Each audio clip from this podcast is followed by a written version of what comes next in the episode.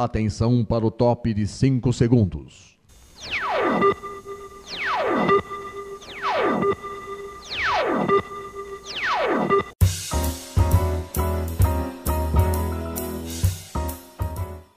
Está no ar o programa Making Off. Os segredos e os bastidores do mundo da publicidade e da propaganda. A apresentação de Regina Antonelli.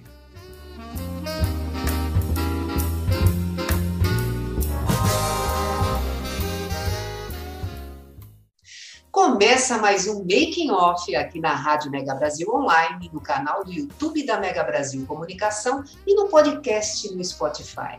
Sempre trazendo um convidado que vai falar dos bastidores de uma ação de comunicação para atingir seus públicos de interesse. Gente, o papo de hoje é sobre monitoramento de índices de performance de marca. Vocês não sabem o que, é isso? Mas pera lá, pera lá. Ó, um dos cases abordados nesse programa é do, da edição 22 do Big Brother, que está acontecendo agora, tá? Para qual a empresa Imo Insights criou um De Olho no BBB. Tenho certeza que você já viu isso, né? Que é um tracking de marca que é, recaptura os dados de envolvimento do público, a imagem das marcas patrocinadoras e dos participantes desde antes do início do programa. E, gente, para falar sobre o assunto, a gente está recebendo a Carol Bonometti, que ela é sócia e Data Connector da Immune Insights. A Carol é formada em comunicação social, marketing, propaganda e estudos do consumidor pela ESPM em 2012. Ela tem mais de 10 anos de experiência em Consumer Insights, pesquisa de mercado e empreendedorismo. Ela tem paixão por solucionar problemas de mercado através de insights que geram direcionamento estratégico obtidos através da combinação de diferentes metodologias de pesquisa de mercado e demais ferramentas analíticas. Carol, muito obrigada por você ter aceitado o convite, você está aqui com a gente para falar esse papo muito atual e tenho certeza que outras marcas vão ficar antenadas né, pelo trabalho que vocês estão desenvolvendo agora, não é mesmo?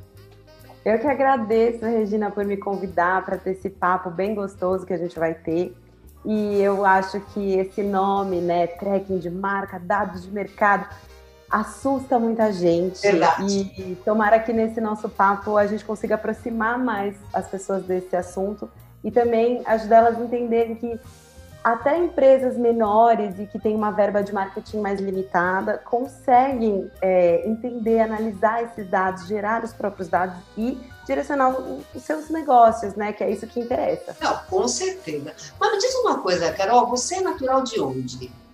Eu sou aqui de São Paulo, ah, paulista, meu. Que delícia! E antes da IMO, o que, que você fazia da vida?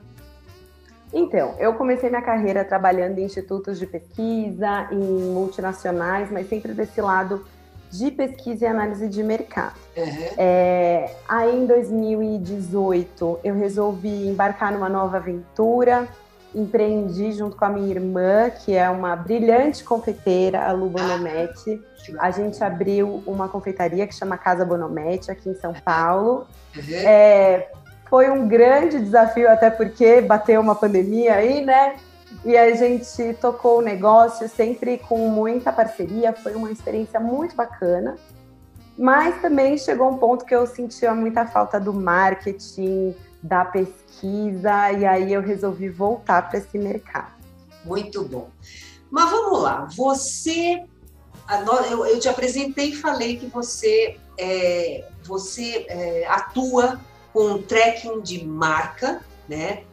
Queria saber, tudo bem, você já falou que você trabalhou em institutos de pesquisa, mas o que mais, como, que outros tipos de coisas você fez na tua vida que te preparou para atuar nessa área de pesquisa, tracking de marca? Conta um pouquinho aí de como é que foi essa, essa tua preparação. É engraçada a minha trajetória, Hum. Porque eu demorei para entender que eu sou realmente muito apaixonada por comportamento. Ah. Quando eu era adolescente, eu queria estudar moda. E eu tinha isso assim muito claro na minha cabeça, desde muito novinha. Prestei, entrei na faculdade e me vi pensando, cara, eu não nasci para isso, eu não sou fashion criativa que nem esse pessoal todo que está aqui. Uhum. E aí eu resolvi, ah, vou fazer marketing, só porque, ah, é geral, sabe? É um estudo geral, deixa eu estudar para não ficar parada, é. enquanto eu resolvo o que, que eu quero. E aí eu fui perceber que, na verdade, o que sempre me fascinou na moda é a questão do comportamento. Sim. Porque é isso, eu gostava de ver como as pessoas diferentes se vestem, não necessariamente acompanhar as tendências de moda, mas ver o reflexo do comportamento, do, de todo o contexto social daquela pessoa na vestimenta. Então, na faculdade de marketing, eu fui percebendo a minha paixão por comportamento. Uhum. E aí, quando apareceu uma oportunidade de estagiar na parte de pesquisa, caiu como uma luva, sabe? Eu senti que eu estava no lugar certo e uma eu senti uma paixão por aquilo, sabe? Por aquele assunto. E é muito louco de dizer, eu acho que não é todo mundo que se encontra desse jeito, mas eu realmente me sinto muito fascinada quando eu vejo é, todos os dados se encaixando, sabe? Contando uma história. É uma coisa muito maluca, assim, é quase que transcendental para mim analisar assim dados e, e foi aí que eu fui direcionando minha carreira. Então, iam aparecendo outras oportunidades de trabalhar em outras áreas mas eu sempre negava e focava minha carreira em pesquisa, porque eu sabia que era isso que ia me fazer feliz.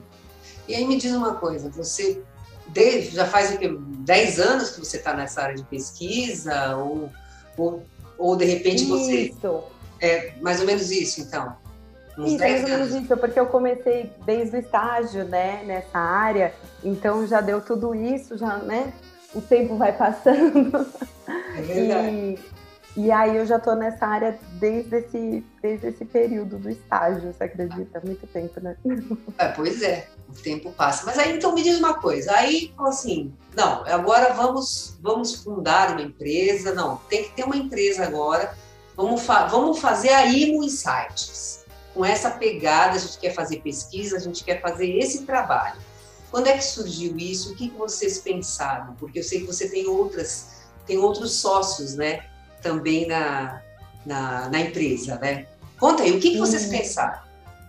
Então, é engraçado, porque o que a IMO é hoje é, é um sonho que às vezes eu me pegava pensando, sabe? Quando eu trabalhava do lado da, do lado da indústria, é, com pesquisa de mercado, eu me pegava imaginando, nossa, se um dia eu tivesse uma empresa de pesquisa, seria assim, faria isso, sabe? Eu comecei a pensar, eu começava a pensar algumas coisas, mas era aquela coisa que eu sabia que eu não ia conseguir fazer sozinha. Então era um sonho meio, meio impossível, sabe? E tudo bem. Passou um tempo, né? O Lucas, que é o meu sócio hoje, o Zé Lucas, ele, ele trabalhou comigo em um dos institutos que eu, que eu trabalhei, uhum. né? E a gente ficou muito amigo. E a gente sempre conversava muito sobre trabalho, sempre, sabe, falando das nossas é, angústias, indignações e coisas que a gente faria diferente. Uhum. E ele sempre teve esse sonho de empreender também, sabe? É, ele é uma pessoa brilhante, muito técnica da área da pesquisa. E aí um dia é, a gente sempre conversava muito e um dia depois né, de muito se, se programar e se, e se empurrar para esse lado do empreendedorismo, ele finalmente tomou a coragem de abrir a IMO, né, e sair da onde ele estava trabalhando. E aí a gente, como eu estava trabalhando nesse lado de é, empreendedorismo com a confeitaria, nada a ver mais com o assunto, é. a gente, ele me chamava muito para bater uma bola, sabe, para conversar sobre Legal. o assunto, porque ele estava sozinho. E conforme a gente ia conversando, eu ficava assim com aquela pulguinha atrás da orelha, sabe? Ai, que delícia, dando um monte de palpite, né? Que a gente ia conversando, mas eu ficava com aquela pulguinha atrás da orelha de ai, que sonho essa empresa que ele tá abrindo, que sonho, como eu queria trabalhar nisso. Mas ficava ali adormecido, né? Uhum. E, e aí, depois né, de um tempão, eu finalmente tomei essa coragem de mudar de novo, né? E voltar é, para o mundo da pesquisa trabalhando com ele. E a gente é muito complementar, sabe? Ele é muito técnico, muito é, focado nos na parte estatística, ele sabe muito bem a parte técnica das, das pesquisas, muito empreendedor no sentido de sempre trazer inovação para o que a gente faz. E eu sou mais da comunicação, mais da apresentação, sabe? Eu gosto de vender o peixe. Então, a gente se complementa muito bem nessas horas e tem sempre a amizade que ajuda muito, né? A deixar a rotina mais leve e é ótimo. Então, e agora? O que, que a gente quer saber? O que, que eu quero saber da Carol? Carol, eu queria que você contasse um pouquinho a IMO hoje, como é que ela está estruturada, equipe, clientes que vocês estão atendendo e também o motivo do nome Imo Insights. Por que, que vocês né, que eu vi que, vi que você falou que foi o Lucas quem abriu né, a empresa, mas tem, deve ter um significado esse nome para vocês, né? Tem, tem sim. E para a gente chegar nesse significado, eu acho importante a gente voltar para a filosofia por trás de, da nossa fundação daí, sabe?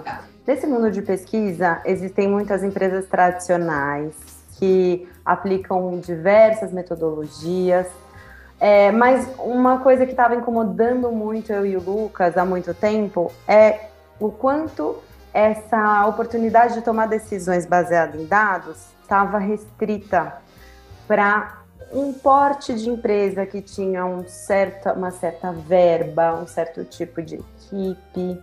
Então a IMO ela surge com essa ideia de trazer o dado, democratizar esse acesso para empresas menores, né? Porque o dado de mercado, ele ajuda a gente a furar a bolha que a gente vive, né? Nossa percepção de mundo, ela é muito pautada pela realidade que a gente frequenta, então a nossa bolha mesmo, né?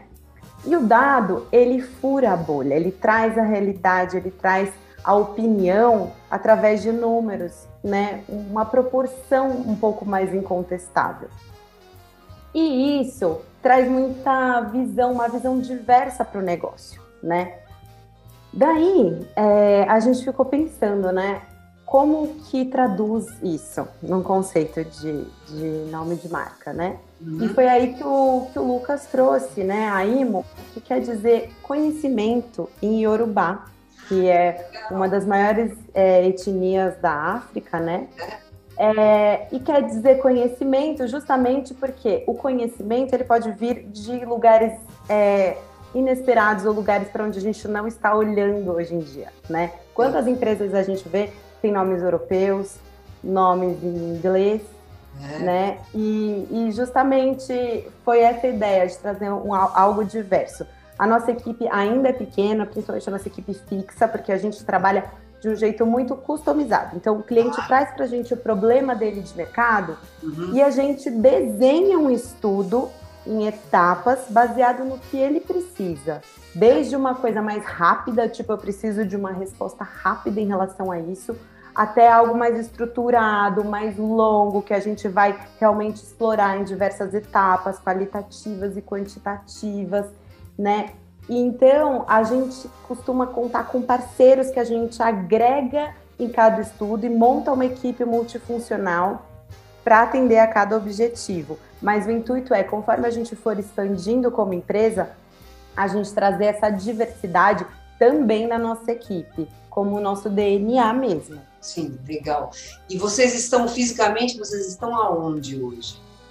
A gente é, tem um escritório na Santa Cecília, é, que bem assim, no centro de São Paulo. A escolha também foi proposital, porque é isso, a gente queria estar num lugar diferente, onde as empresas de é. marketing também não estão. É muito legal, é muito gostoso abrir a janela e ver o Cupan, sabe? Ver, ver o centro de é. São Paulo, sair para tomar um café e ver, e, assim, ver na cara mesmo a desigualdade, as coisas que a gente também acha que estão erradas, sabe?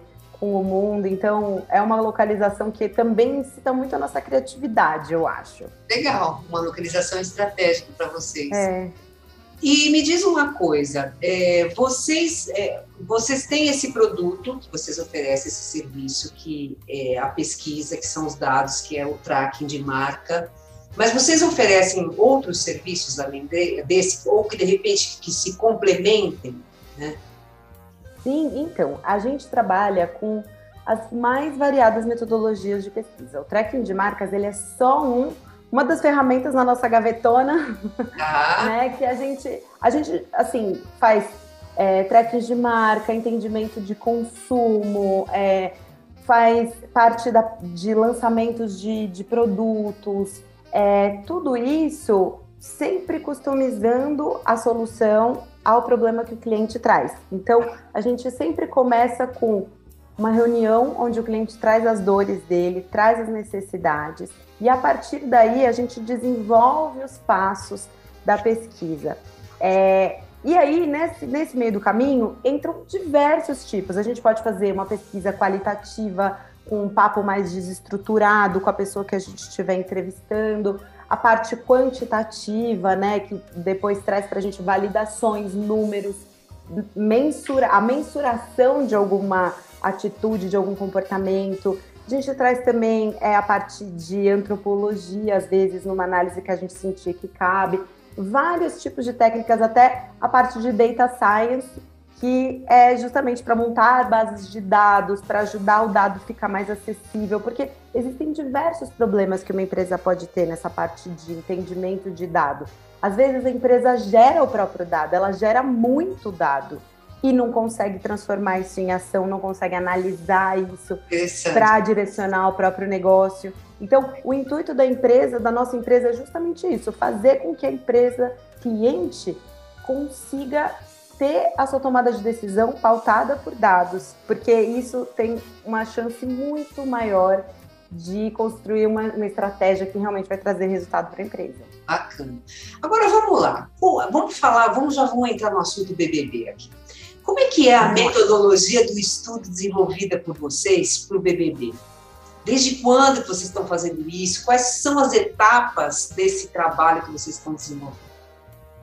Nosso monitoramento do BBB é o monitoramento quantitativo contínuo, ou seja, a gente está com esse questionário rodando desde o início do programa, na verdade, desde que os participantes foram anunciados.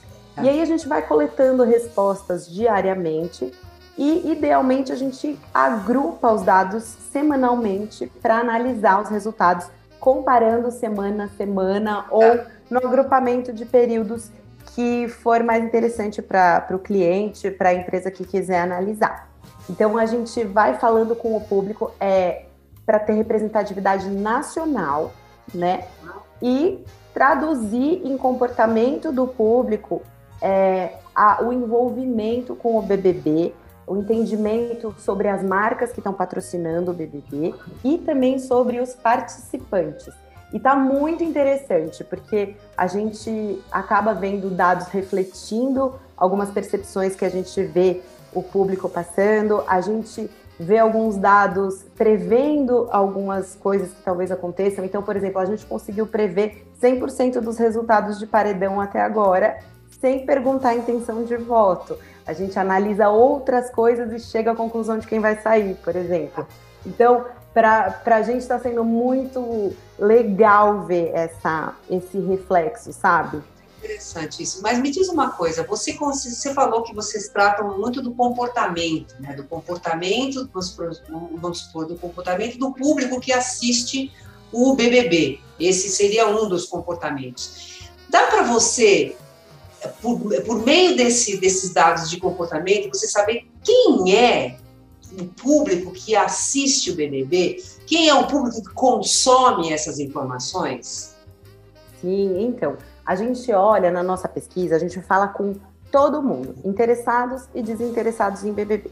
O que acontece é que a partir de um ponto da pesquisa, ela continua só com quem é interessado. Hum. E aí a gente consegue ter uma noção do tamanho do público, né? E 76% da população brasileira se interessa em acompanhar o BBB. Uma parte é mais assídua, então é, metade desse público diz que acompanha todos os dias, mas uma parte acompanha assim via alguma notícia, via é, Instagram. É, então é um público bem grande. Outra coisa interessante desse público é que a maior parte é, dele é feminino, então 63% dos interessados em BBB são mulheres. Tá. E a faixa etária que está lá mais presente são é. os millennials. Tá. Né? O público que está ali entre 26 e 40 anos é o público mais de mais peso para o programa do BBB atualmente. E aí, o que eu acho interessante é, ah, o pessoal fica, ah, o BBB é um programa muito superficial, ah, é pra gente que não, não quer nada com nada. Não, 34% do público do BBB tem ensino superior completo. Olha só. Então, assim, é, é, é um entretenimento para relaxar, é uma questão de escolha, é uma questão de, de gosto, né? Acompanhar é. o BBB mas não tem nada a ver com o nível de instrução da pessoa, ou é só uma questão de interesse. Então, o povo que acompanha o BBB é um público mais conectado do que a maior parte da população. Então, eles têm um hábito mais intenso de usar diversas mídias, então YouTube, Instagram, Twitter, podcasts mesmo. E é, isso faz com que o BBB seja um assunto que permeie o dia inteiro. Então, sim, tem uma concentração de gente que assiste BBB à noite, Uhum. Mas é, existe uma frequência de acompanhar o BBB quando acorda e tá vendo ali umas notícias, Exato. na hora do almoço, sabe? Então é uma experiência multitelas ver o BBB. A pessoa realmente vê na TV enquanto está vendo no celular, enquanto está comentando com os amigos num grupo do WhatsApp, sabe? Muito legal não é mesmo? Bom, a Carol estava falando para a gente agora do público que assiste né, o BBB, ela estava dando vários dados super legais. Se você está chegando agora, volta para pegar esse papo que a gente falou, volta desde o começo, tá? Volta para pegar esse papo. Mas vamos lá agora. Tem, tem, vocês criaram de olho no BBB. Qual que é a proposta? Como é que vocês chegaram nesse nome? Como é que funciona o de olho no BBB? O De Olho no BBB é, uma, é, então essa pesquisa, é o relatório que a gente solta, né, a partir dessa, dessa pesquisa contínua que está no ar, que eu mencionei no bloco anterior. É, a gente queria gerar dados que nos aproximassem do público, que ajudassem a gente a gerar conteúdos e, e, e trouxesse a pesquisa de um jeito mais acessível para as pessoas, de um assunto que interessasse bastante gente, né? É, e daí, a partir daí, a gente criou é, algumas modalidades né, de relatórios também para oferecer para empresas que estão patrocinando o BBB ou que têm interesse de alguma forma é, é, entender os dados de comportamento do público com o BBB para talvez patrocinar de uma, numa, em uma próxima oportunidade, né? E também gerar dados sobre a influência dos participantes para as empresas que querem talvez contratá-los como garoto propaganda. Então foi toda uma ideia conjunta né, de gerar essa grande vitrine para os nossos dados, para o nosso jeito de pensar, é, oferecendo isso para o mercado de alguma forma e também mostrando para o público, né, através das redes sociais e relatórios que a gente tem gerado e divulgado.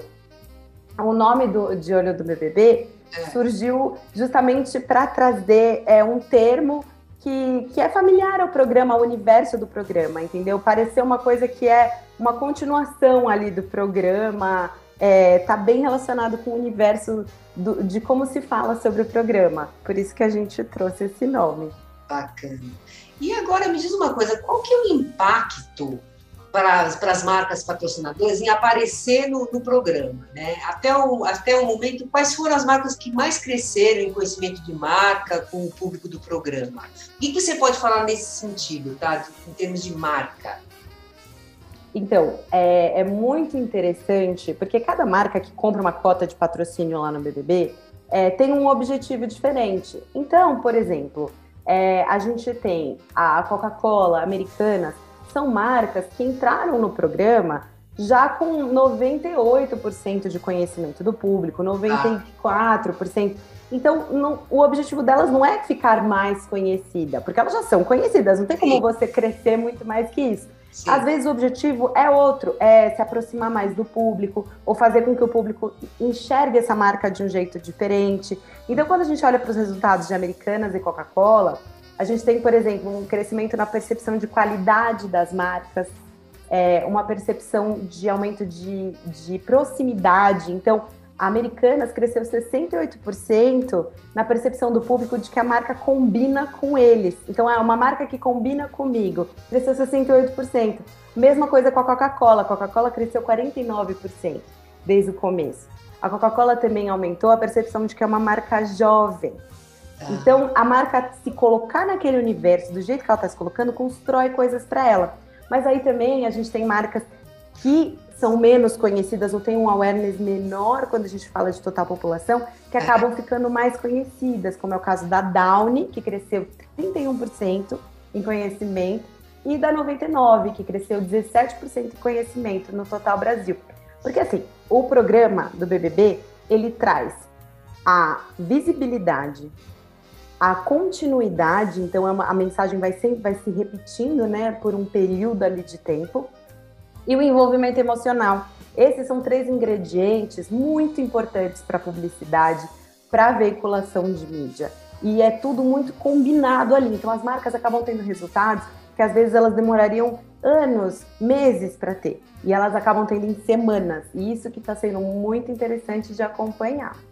E isso que você está me falando, desses dados que você falou agora, são dados que estão sendo coletados desde o início do programa, é isso? Desde o início, desde então, o momento que foram anunciados os participantes.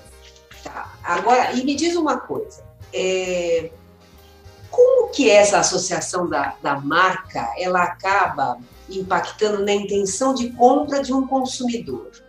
Tá? Um consumidor que assiste o BBB ou, de repente, vê o BBB nas redes sociais, aquele são 76% você estava falando, né? Uhum. É. O que é muito interessante que a gente observa é que conforme a marca vai crescendo a sua associação ao BBB por, por parte do público, vai acompanhando a taxa de pessoas que querem comprar a marca. Então, uhum. em média, 50% das pessoas, metade das pessoas que associam uma marca ao programa BBB tem vontade de comprar essa marca. E esse, conforme esse público vai aumentando, essa taxa de 50% vai se mantendo. Então a gente pode considerar aí que é uma taxa de conversão esperada para qualquer marca que patrocinar o BBB e se associar ao programa, vai ter 50% das pessoas que lembram de ter visto essa marca no BBB vão ter uma vontade de comprar ou provar essa marca em algum momento. E isso com certeza reflete, pelo menos em uma experimentação, Sim. durante esse período do programa e a manutenção disso é a marca que tem que fazer depois. Então não é só, ah, fiz o BBB e vou vender pra caramba. Tá. Depois tem que ter esse cuidado para manter o patamar, senão vai ser um, um voo ali meio, não de galinha, porque vai bem alto, mas depois Sim. cai. Pode cair mesmo. Tá, e agora, e do ponto de vista do participante do reality, aquele cara que está lá, aquela menina que está lá dentro, lá da casa, né?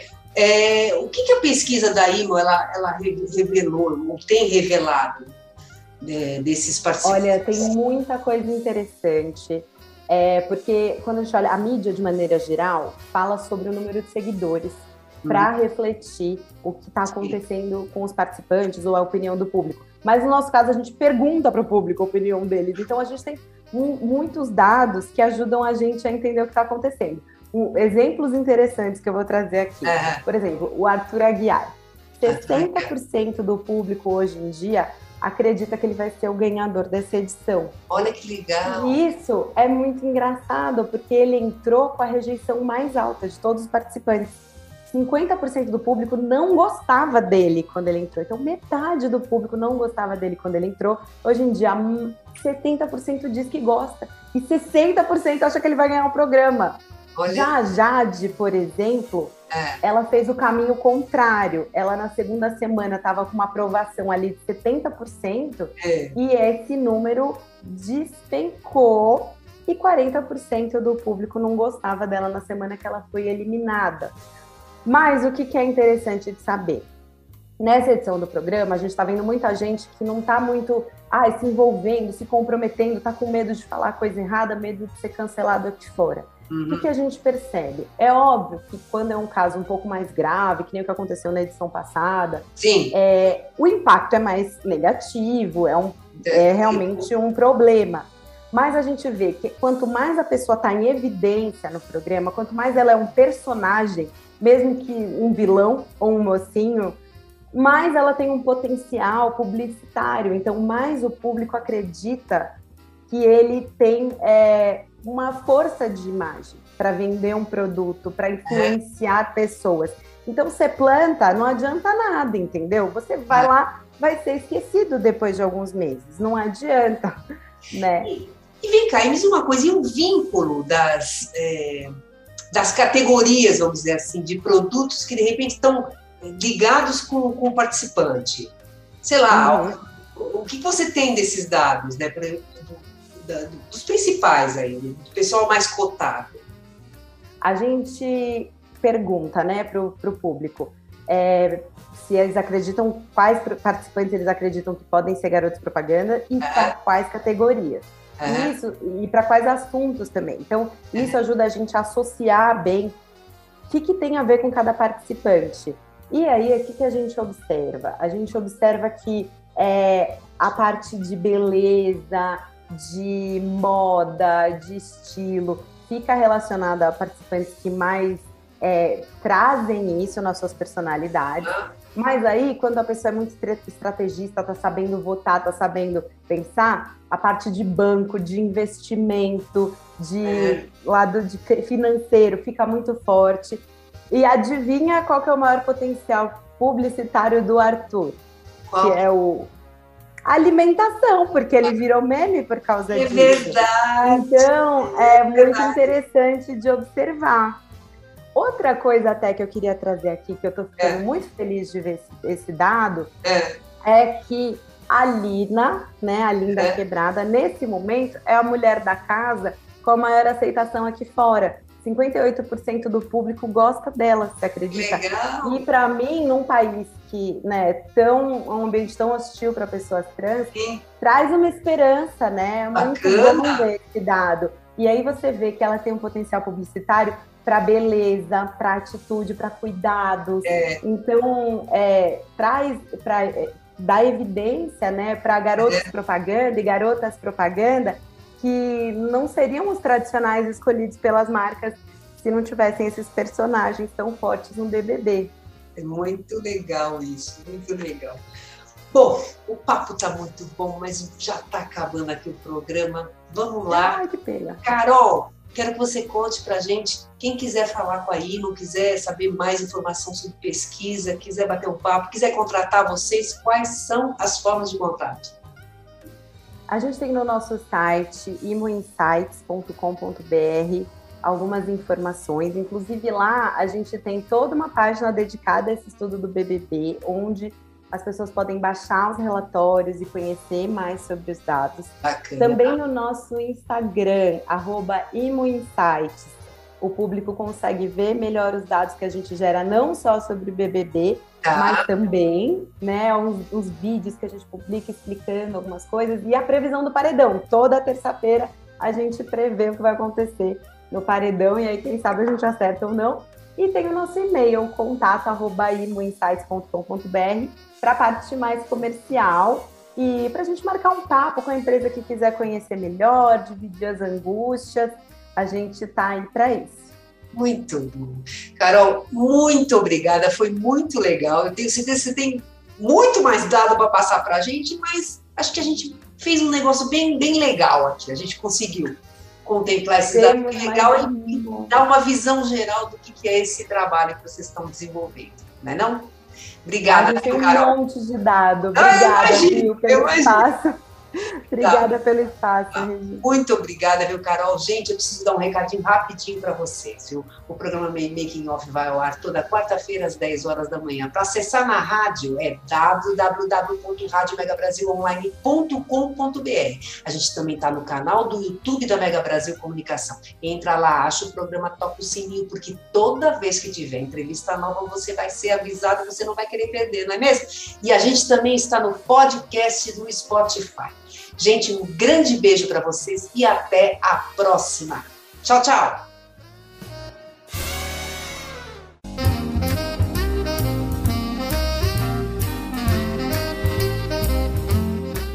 Termina aqui o programa Making Off, revelando os segredos e os bastidores do mundo da publicidade e da propaganda. Making Off é veiculado todas as quintas-feiras, às 10 da manhã, com reapresentações às sextas, às duas da tarde e aos sábados, às sete da noite, aqui na sua Rádio Mega Brasil Online, que agora também é TV. Acompanhe o programa Making Off também em imagens no nosso canal no YouTube.